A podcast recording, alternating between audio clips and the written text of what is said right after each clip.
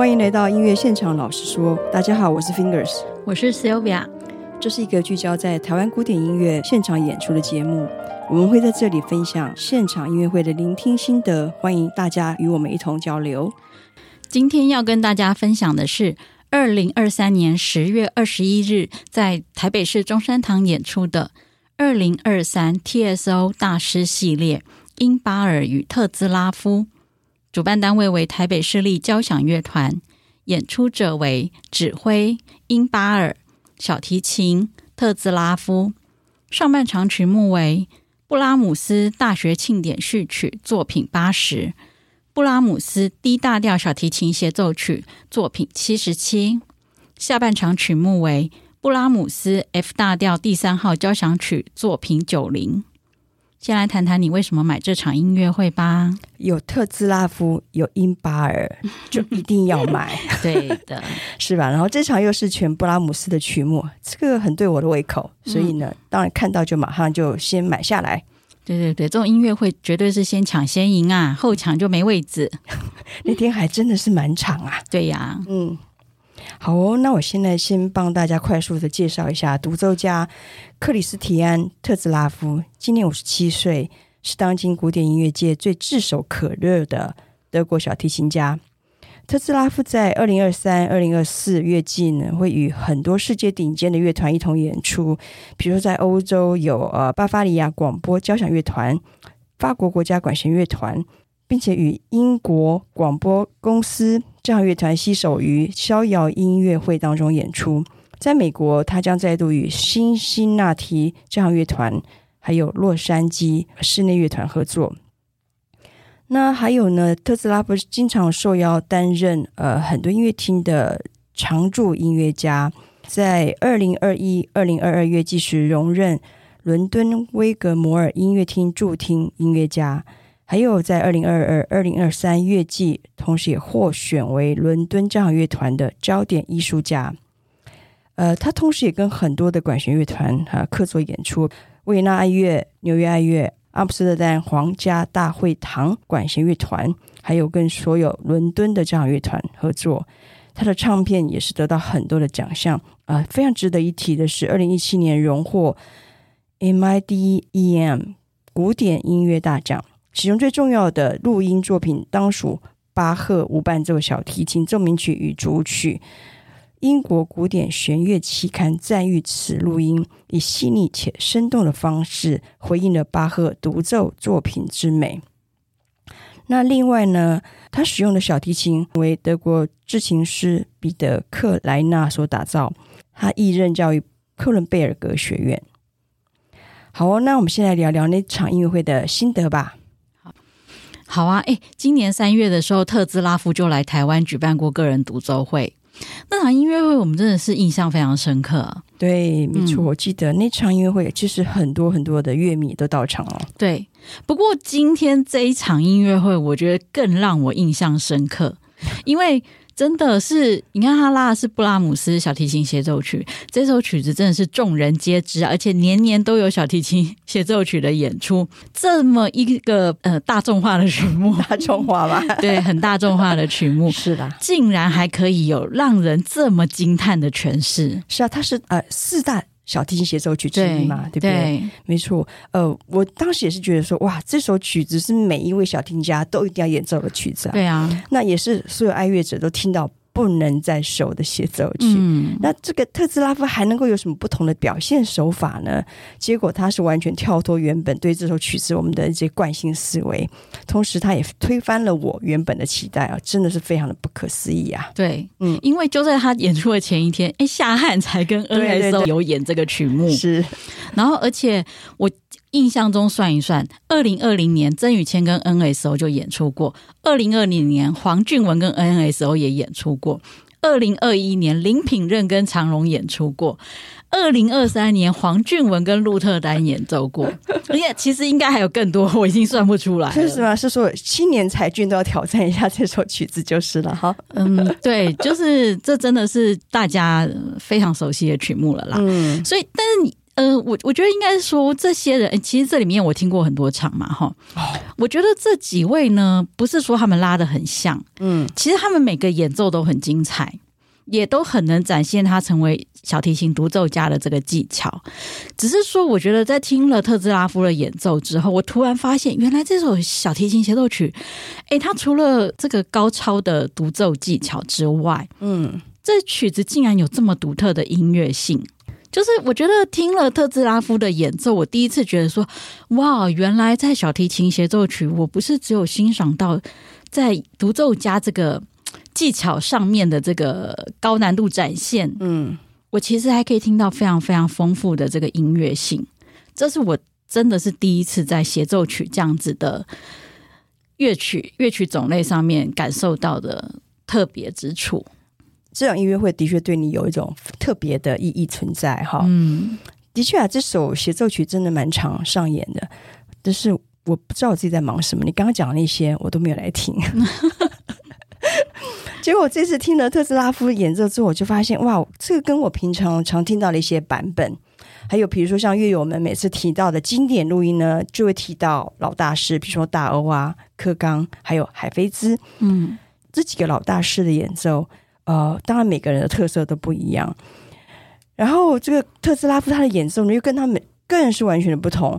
所以我觉得特斯拉夫他的演奏的确有刷新我对这首协奏曲原本的印象。嗯，那我发现其实像在布拉姆斯他的协奏曲里面，不管是小提琴还是钢琴，其实都不是那么的独尊。独奏家，像这首协奏曲，嗯、小提琴跟乐团他们是非常非常紧密的结合在一起，不太像一般浪漫乐派的协奏曲，就是看独奏家炫技表演嘛。嗯，嗯，所以这首小提琴协奏曲也被称作为交响风协奏曲哦。嗯，我个人觉得这首小提琴协奏曲基本上很布拉姆斯，看样子好像是很严肃的结构，乐团的编制也算蛮厚重的。不过，它旋律性是非常丰富哦，有很非常浓郁的情感在，很温暖。那我觉得很贴近人心。我觉得它也很感性，还有一点点布拉姆斯里面会有那种愁苦情怀哦。那我刚刚有提到大欧跟海菲兹这两个是我平常常常听到的版本。这两个大师的演奏风格呢，大欧比较是属于温暖圆融那一派，那海菲兹就是很激情、很有个性那种风格。不过，特斯拉夫又跟这他们两个完全不一样。我听到特斯拉夫的演奏，我一直觉得他的诠释非常的自由洒脱，充满了狂想的意味在。嗯，我记得有看到一篇采访，他说小提琴家应该是作曲家灵魂中的演员，就是他说在真正伟大作品之中有挣扎、有脆弱、有温柔，甚至不安全感，所有这些你都不可能用美来表达。嗯哼嗯，所以我觉得他的诠释的确让我们有这种感受啦。就是他说，伟大的音乐中有许多忏悔，小提琴琴声也会因为人的情绪而发生变化。对，我觉得这些真的都蛮能解释我们这次听到他这么与众不同的诠释啊。对对，没错。对，嗯，你刚说那个自由狂想，我觉得在华彩那一部分超级明显的。对，我也感觉到他在那个地方是完全释放、完全自由的。对，因为那段华彩就是乍听之下就是一个哇，从来没听过的华彩段呢。嗯哼，对，我们就想哦，猜一下是 演奏哪一个人的华彩嘛？哪一个？不一样，少听到的华彩版嘛，结果发现它居然还是姚阿信的版本，对，还是那个大家都知道的姚阿信的版本。对对对，可是听起来就是那么不是姚阿信的版本，这真的是一个非常神奇的一件事情。确实，嗯，对，所以当然啊，因为我我自己觉得我是属于那种比较在音记忆音乐上面比较金鱼脑的人，就是我真的是听过，我不是很记得就是细节这样子。嗯但是大家真的可以去网络上可以找得到那个特兹拉夫的演奏，呃，布拉姆斯小提琴协奏曲的，你可以听得到他那个华彩，真的是，即便是现在录音也是都不太一样。嗯哼，对，我觉得进入到那个华彩乐段之后，我就可以感觉到，就是大部分进入到华彩的时候，会给你感觉是他要表现他的技巧，所以几乎我们听到的都是那种音音清楚的那一种，就是。每一个音都非常完美的诠释的那一种，对，版本。非常好的诠释，这样。可是特斯拉夫的华彩完全不是走这条路线，就他的技巧还是很好，而但是他的表情是更多的，嗯、就是他会，我记得他中间有一段那个轻音轻到轻到你会觉得听不到，可是就是听得到。对，我那时候我也觉得天哪，这样这么轻，后面的或者是楼上的听得到吗？对，但是就是非常的轻而弱，但是你就是听得到，然后他的那种跳微微的跳动感。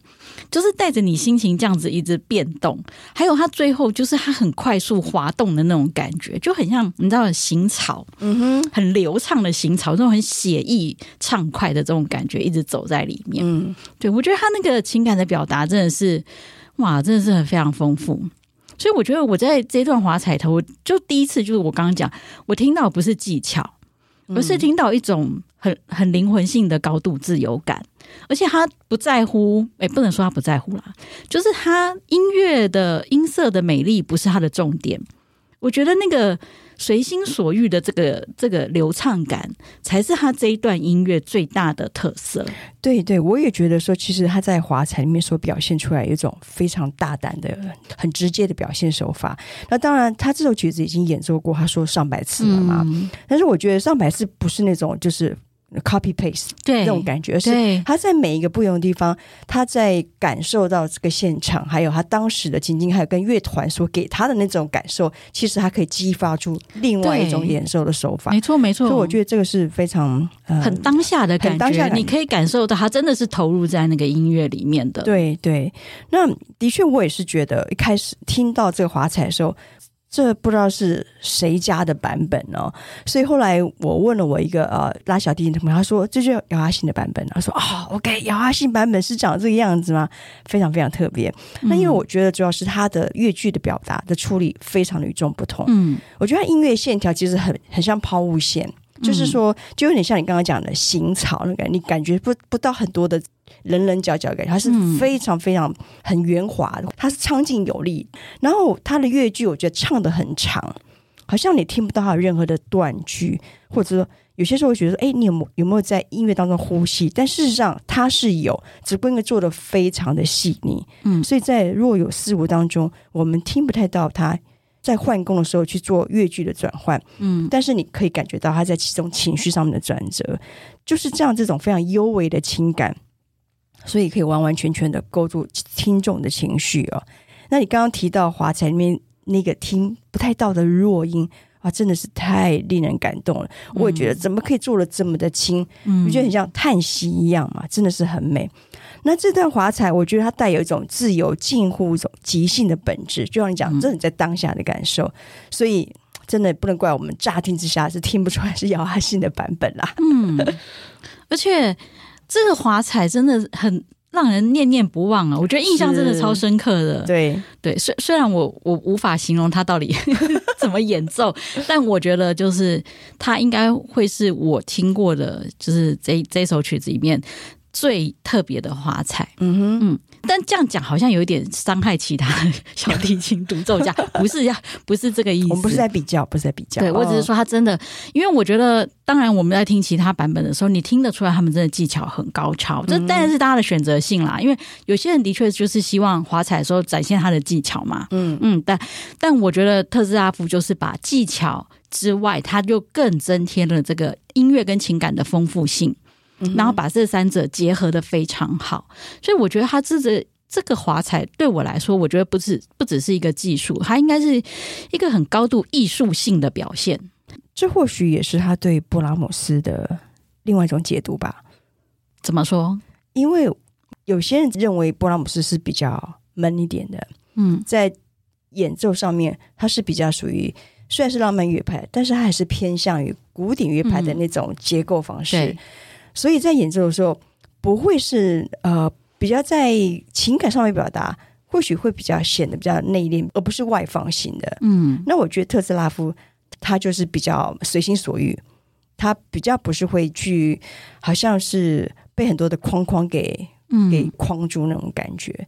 所以我觉得或许这是另外一种他所谓他诠释布拉姆斯呃协协奏曲他所看到的另外一个面相，也有可能。嗯。嗯对呀、啊，然后我想想看哦，我记得哦，对，刚讲到他那个很惊人的弱音，对不对？对，我记得在第二乐章慢板里头也有一段，就是他好像在 B 段结尾要再进入 A 段再现的时候，他有一段弱音也是那种。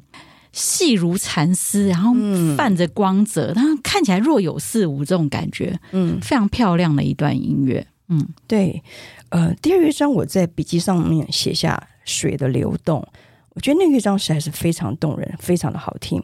那特斯拉夫他的演奏我非常的轻柔，呃，就有点像我刚刚讲的，他的演奏这些如歌的乐句的时候，你感觉不太到。乐句之间有任何停下来，然后再往前走的那种感觉，比较是一直不断不断的接续，一直不断的，一直不断不断流往前流动，就很像水的流动一样。那他的音乐很平稳，但是很深刻，就是说他并不是刻意要表达情绪的高低起伏，嗯、但是我们就能够很深刻的去被他的音乐给感动到。嗯、所以这个是我印象很深刻。当然不得不说了，我觉得布拉姆斯这首曲子真的写的超级的好。不过这个乐章 TSO，我觉得他的铜管常常有点悲惨，我觉得很可惜啊。对，嗯，对。然后我们刚刚提到他很多不可思议的弱音，对不对？其实我对他的霸气也是印象深刻。其实，比如说一第一乐章一开始的时候，乐团先进来，嗯，然后独奏小提琴在紧接着呃进来的时候，他的出场的气势非常的强，嗯，一个句子一个句子往上攀升。啊，然后再到最高点，嗯、哇，那个驱动力非常的强啊！所以我常常觉得他的音乐就是让人家可以感受到那种无限大的勇气，还有就是直指核心，完全就是没有被拖住的感觉。对，嗯，我觉得这一点在他独奏那一场的时候，我们就可以体会感觉得到。嗯，对，对，而且跟。跟他这个人的形象是蛮结合的，嗯哼，对。可是真的是他在协奏曲里头带着乐团往前跑的这个动力也是真的是很强悍，很强悍。对，嗯，尤其像我觉得最后一个哦，我很喜欢他可以把音乐素材的这种特性把它演奏的出来。譬如说像最后一个乐章那个主题有点像是欢呼的这种主题，嗯哼。哎，对，我觉得它特别让我觉得它有那种雀跃感，嗯，很像就是你知道德国人拿着一杯啤酒在跳舞的那种感觉，对，很开心。嗯，然后他最后在结束之前有一个就是进行曲风的那一段，我觉得他也是那种威风凛凛的那种感觉，也是非常明显的。就是我觉得他的演奏会让我觉得第三乐章就像那个标题一样，游戏式的快板，但不要太快，那种游戏式。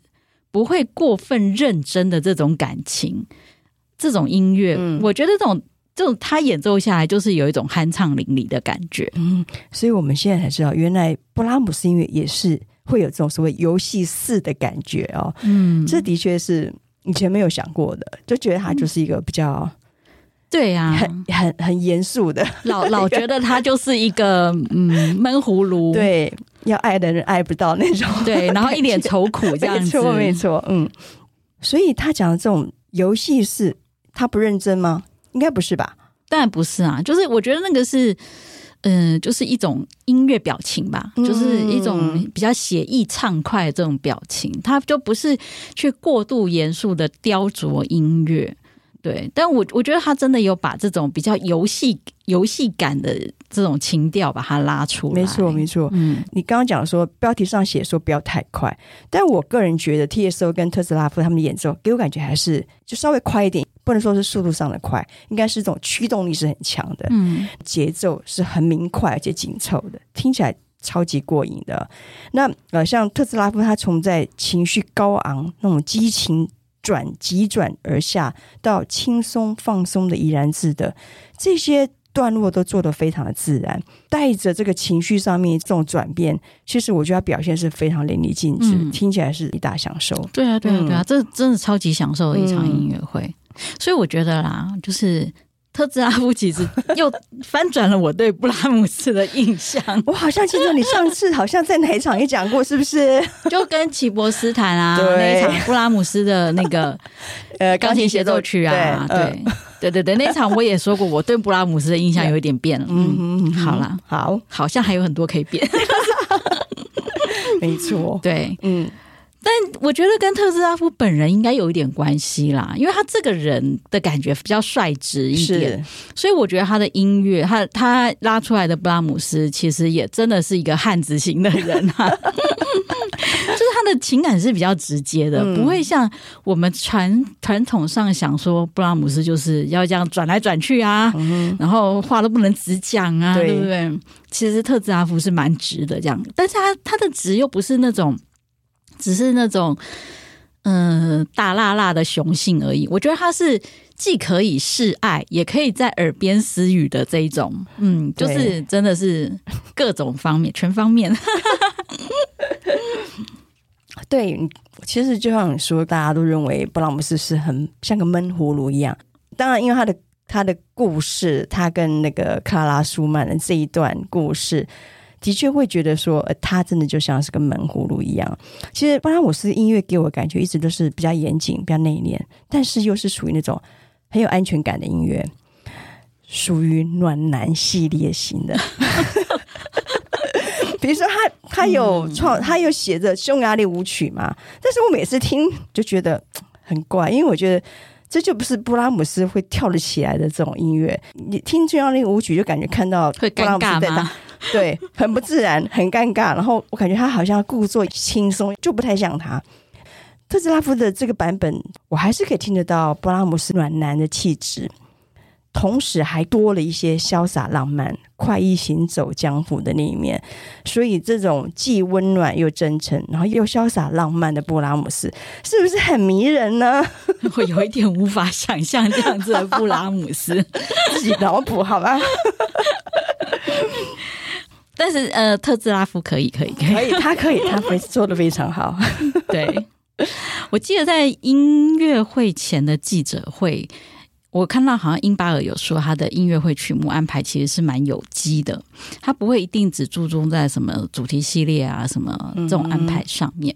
所以十月二十一号他安排整场布拉姆斯的曲目，他觉得即使大家都很熟悉的曲子，演奏者也要创造出第一次演奏班，发掘出新的观点与想法。嗯，然后所以特兹阿夫在那场记者会上他也说，他说虽然就是演奏了很多次。布拉姆斯小提琴协奏曲，但对他而言，每次的演出都像全新的旅程，像说一个全新的故事般，将音乐传达给观众。那我觉得，的确，我们听完这音乐会之后，真的是有这个感觉。嗯、我觉得，天哪，原来，哎，真的还是有差耶。对，什么样有差？就是原来再去听很熟悉的曲目，啊哈，可以得到新的收获。我觉得这个感觉又完全是不一样的事情，这是一个超开心的事情。对，因为你知道，我其实这几年来有点越来越喜欢 过度猎奇，就是偏好听那个没听过奇怪的曲目这样子。对，我对于这种传统曲目的演出，有时候越来越没兴趣。他想说啊，对啊，就像马勒舞，又是马勒舞这种感觉。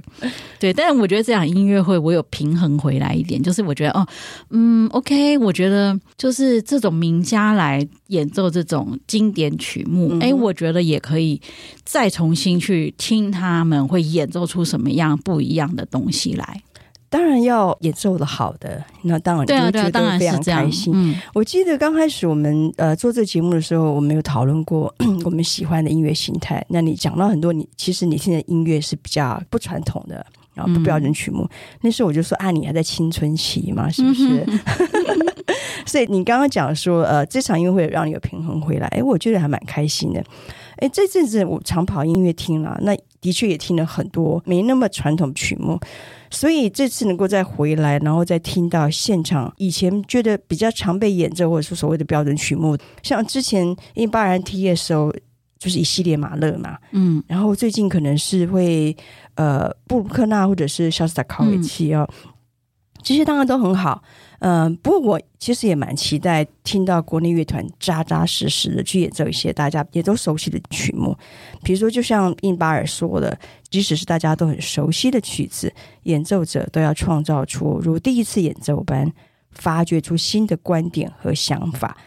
所以我觉得我们对这些熟悉的曲子，其实，在心里面都有一些自己很喜欢的录音版本，嗯，或者是我们对它的一些感觉。但是在听现场，你听到当代的演奏者，他们用全新的观点，或者说他们也不需要到全新的观点，就是有他们的想法去诠释一些我们平常已经听到滚瓜烂熟的曲子。嗯，我觉得这种体验是很。很棒的，嗯、我觉得就是呃，跟听录音很大的差别，是因为当代环境，当然，我觉得时代会影响每个人的想法跟做法，所以我觉得特兹拉夫的演奏其实是蛮当代性的。对，嗯嗯，就是他不会用一些既定的框架跟传统的表现方式，我觉得这里面有一些时代的意义啦。嗯，或许他的版本未来会是大家在再过个五十年之后，大家传说中的独特版本。对不对？对对对，没错。呃，对了，我想起来，特斯拉他用的这把琴其实也蛮有话题性的。对啊，对啊，他用的那把当代小提琴嘛，对不对？嗯，对。他的诶，这把琴的音色，我觉得蛮直接的。对，就。可能就是哎，这我们当然不了解小提琴的一些特色了，但我觉得听起来就是它并不像那些名名家琴，呃，这有百年历史的名家琴一样，他们通常会比较温顺，或者是音色比较干净清亮。对，就是我觉得他这把琴有一种直接感，那个音某种时候会觉得有点来啦，有点锐。嗯哼，嗯，对对对对，还有一一种比较年轻的锐气吧。没错，没错，这嗯，的确是蛮特别的。像我们知道，目前顶尖的小提琴家拉的琴哦，比如说都是斯特拉迪瓦利啊，或者是瓜奈里，或者是阿玛提。嗯，那我最近刚好在网络上面查到一篇资料，他写以前其实特斯拉夫也是拉，也是拉那个斯特拉迪瓦里的琴哦。嗯，那结果他在一九九九年就把他那把还在缴贷款、价值两百万美元的斯特拉迪瓦里。嗯他用旧换新的方式换了这一把两千年制作的小提琴，而这小提琴制作者叫做彼得·格莱纳，是德国人，跟特斯拉不同年。这把琴的制作费大概是一万七美元，嗯，然后所以他用这种呃拿两百万的美元的这个民情，然后。就去换了这一把制作费。我刚才讲制作费，并不是说他花一万七去买这把琴，那讲制作费是一万七美元的琴啊。这当年这个应该是惊人之举了，因为大家想，哇，你能够拉到民情，这是一件多么可遇不可求的事情啊。那因为特斯拉夫他觉得这把当代小提琴的音色可以跟整个乐团抗衡，嗯，那他同时也说，他觉得有些历史名琴。其实是被神化了，嗯，哦，所以他觉得这把琴的音色是可以更灿烂明亮，那同时也可以做出非常柔和细致的表现。诶，这个跟他本人是蛮像的哈、哦。对呀、啊，对。然后还有他说起这个这把乐器的特别之处，他还表示，或许在某些音域上面，比如说低弦，声音不若史特拉迪瓦里来的甜美。但是它拥有很雄厚的音量，而且容易上手，所以即便是和大编制的乐团合作演出协奏曲，它总是可以让它尽情的发挥。是你刚刚讲说，他是有一种铁铮铮汉子的感觉，的确这把琴是很很适合他。他同时还补充到点，哦，这点倒是没有想过，我觉得这点蛮重要。他说，更重要的是，这不是一把百万名琴，所以他可以随时依照他的需要。要求制琴师做各样的调整，嗯，而不是去担心说这样子做会不会损坏这个乐器。所以我觉得，哎，这个这个讲法，我觉得他还蛮务实的。嗯嗯，对。那呃，目前他拥有两把呃格莱纳制作的小提琴，那他会视演出的需求轮流来使用它们。对啊，嗯，其实听到他这样讲，我觉得。嗯，也也让我们大家可以思考，因为有时候我们的确会有这个民情迷失嘛。有时候看到说，哦，他用的是斯特拉迪瓦里还是用瓜奈里，然后就觉得他一定拉出来的音色会怎么样？嗯哼，对。但我觉得，我记得我也曾经听过某位名家拉琴，然后我后来有跟你说，嗯哼，我觉得他手上的瓜奈里声音出不来，对对对，嗯，跟他的人本质是不搭的。嗯，就是我觉得。说到底也是要看谁拉那个琴，你有没有办法把这个琴的音色特色给表现出来？是，能不能把它最好的那一面呈现出来？对对，所以琴人能不能合一？哎，这个真的是一大学问啊！对呀、啊，对呀、啊，对呀、啊，的确是这样。对，嗯，然后，那我们 也要聊聊乐团吧。TSO，对、哦，虽然虽然那个很想跳过的感觉，但因为这一场是英巴尔今年的第一场音乐会啦，嗯哼，我们还是要聊一下，好不好？好，来哟。嗯、呃，上半场曲目就是呃小提琴协奏曲之外，上半场是大学庆典序曲嘛，然后下半场是第三号交响曲。对对，我自己听完最大的心得就是，哎，今天英巴尔没加速，老先生今天居然没有加速，对，稳稳的这样子。对，是因为布拉姆斯的关系吗？对呀、啊，呃，我先。说个题外话好了，我以前都坐二楼，因为这在中山堂，那他就一二楼。那我以前都是买二楼的票。那这次我不知道，我忘了为什么突然决定买一楼后排的位置啊？哦、对对。那下半场刚好有一个朋友临时，他就说要先离开，他就把他的位置让给我。他的座位是在一楼第七排，差不多是摇滚区了哈。嗯，所以我第一次坐这么前面听乐团，哎，感觉跟楼上很不一样，跟后排也不一样。嗯，其实。这么前面位置，大概就是会跟指挥听到的黄金位呀，有点像，我猜是。那第一乐章那时候，因为我坐在这么前面，从后排往前坐，第一乐章我的耳朵上还有点在适应的阶段。坐前排的优点是什么呢？是铜管不会那么直接，对，不会那么突兀，直接往你脸上轰。对对对。但是你同时也会觉得乐团的每个声部好像是很独立存在，你可以，嗯，这边听到的是。弦乐那个小提琴，然后右边听到的是大提琴，所以你觉得他们是相互独立存在。所以那时候我花了一点点时间去习惯，去综合这些声部在我脑袋里面，哎，揉揉一下，习惯一下指挥怎么听。对对对，没错没错。我才发现哇，真是这还是需要习惯一下的哈。嗯、这个前排是可以听到比较多的细节，嗯，所以呢。呃，我就觉得这个是很对我来讲是一个蛮新的体验。音乐会之后，我在脸书上看到网友有说到，第一乐章一开始，嗯，乐团那种音色不够撕心裂肺，不过瘾。但是老实讲，我坐在乐团的正前方，我一开始的时候的确是有被那种小提琴呃一出来那种很尖锐的那种用痛心疾首的音色给吓到。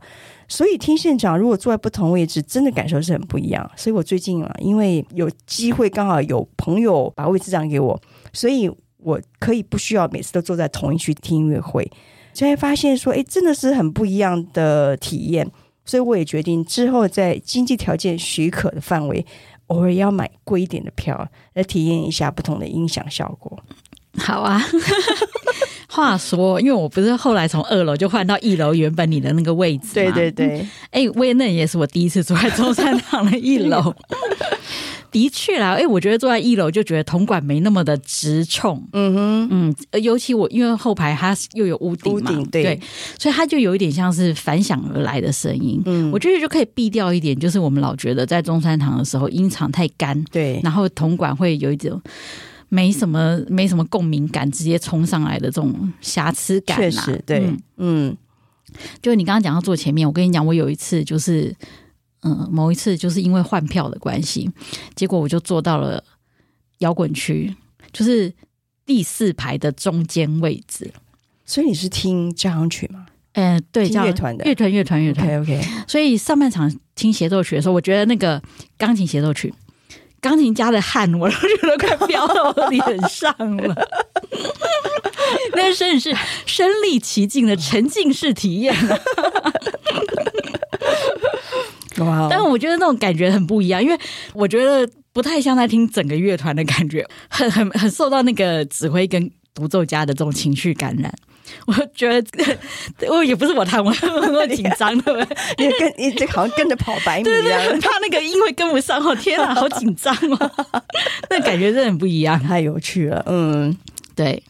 对，不过话说回来，我觉得听乐团还是要听乐团演奏怎么样？我觉得座位坐哪里不是关键，对，这演奏的好不好才是关键，好吗？当然演奏的好，你坐前面，你觉得说哇，真的是太享受，对对对对，每个音都超精彩，然后听着巨细靡遗这样。但是有可能是万一不好的话，就是觉得天啊，我 可不可以借我个耳塞把它塞起来？也太轻，而且还不能逃，因为坐太前面了。对。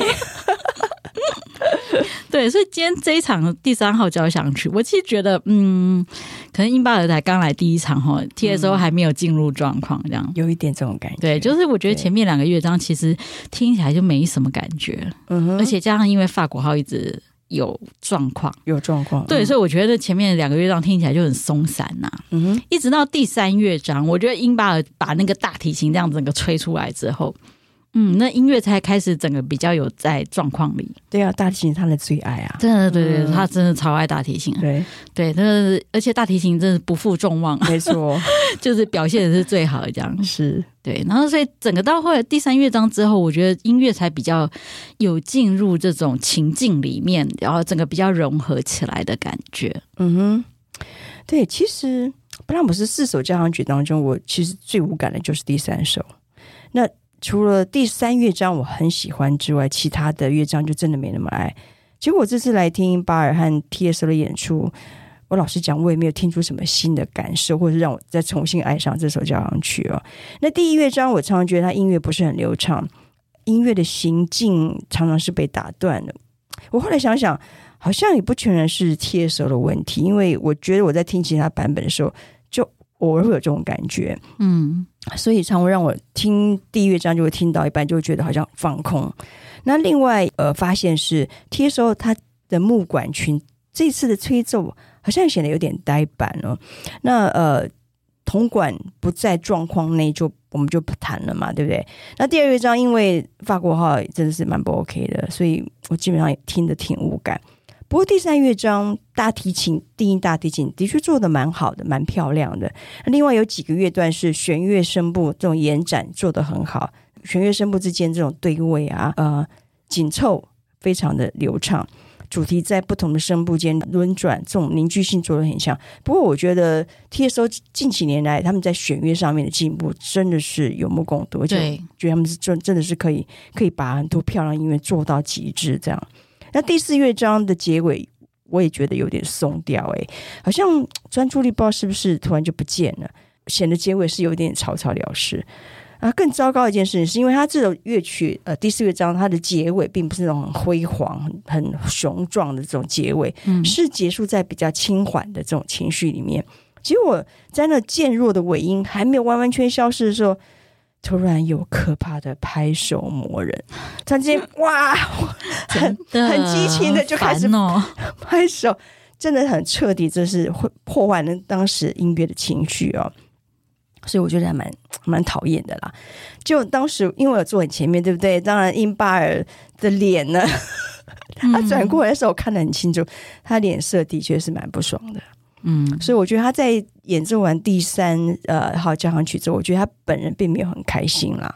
嗯，是因为这样所以来了一首安可曲吗？可是我觉得好像那个安可曲就已经在他们的谱架上面，但是他们以往很少演奏安可曲，啊，而且他是第一次回来呃谢幕的时候就马上就对对对，对。而且因为因为那个被呃其他的团员就已经上来了，对对对对，就是应该是原本就安排好，对。对啊，好了，反正 anyway。我们就赚到一首安可曲，而且这首超好听的，那个威尔第，威尔第，嗯，威尔第的命运之力序曲，嗯，而且这个安可曲真的是老先生终于可以飙速了耶，整整场没有办法飙速，终于有机会了，没错，那就是感觉就是完全释放开来啊，整个是对呀、啊、，TSO 演奏生龙活虎嘛，哈、嗯，所以我的很明显的感觉到老先生指挥完这首曲之后，心情变好了。对，我觉得我们听完心情也比较很 好，好很多。没错，没错。对呀、啊，也听到哎，我觉得听他飙车真的是一种畅快感呐、啊。所以他还是要像是可以这个开法拉利的感觉，这样。对对对，没错没错。好，嗯，那这是英巴尔今年的第一场音乐会，是特斯拉夫，不知道他今年会不会再？今年不会了，今年不会。希望明年他也可以再来。很棒，我们今年听到他两次，觉得对对对，赚到赚到。下次来。你会想听他演出什么曲目？当然就是四大小提琴 协奏曲都来啊！今天既然已经演奏了布拉姆斯，另外三首也来一下。我会很想听他怎么样把另外三首也翻一下。好，那我觉得再加上一首吧，反正四大都已经许愿了，对不对？再加上西贝流士，我那当然要喽！西贝流士当然是一定要来最佳的呃小提琴协奏曲，我心目中是。好好，今天是英巴的第一场。我们这个月季还有很多场英巴尔哦，还有三场。对对对，嗯，好的。那想知道我们下次听什么，请 follow 脸书粉专音乐现场老师说，让我们在音乐厅共度最美的音乐飨宴。音乐现场老师说，我们下次见，下次见，拜拜，拜拜。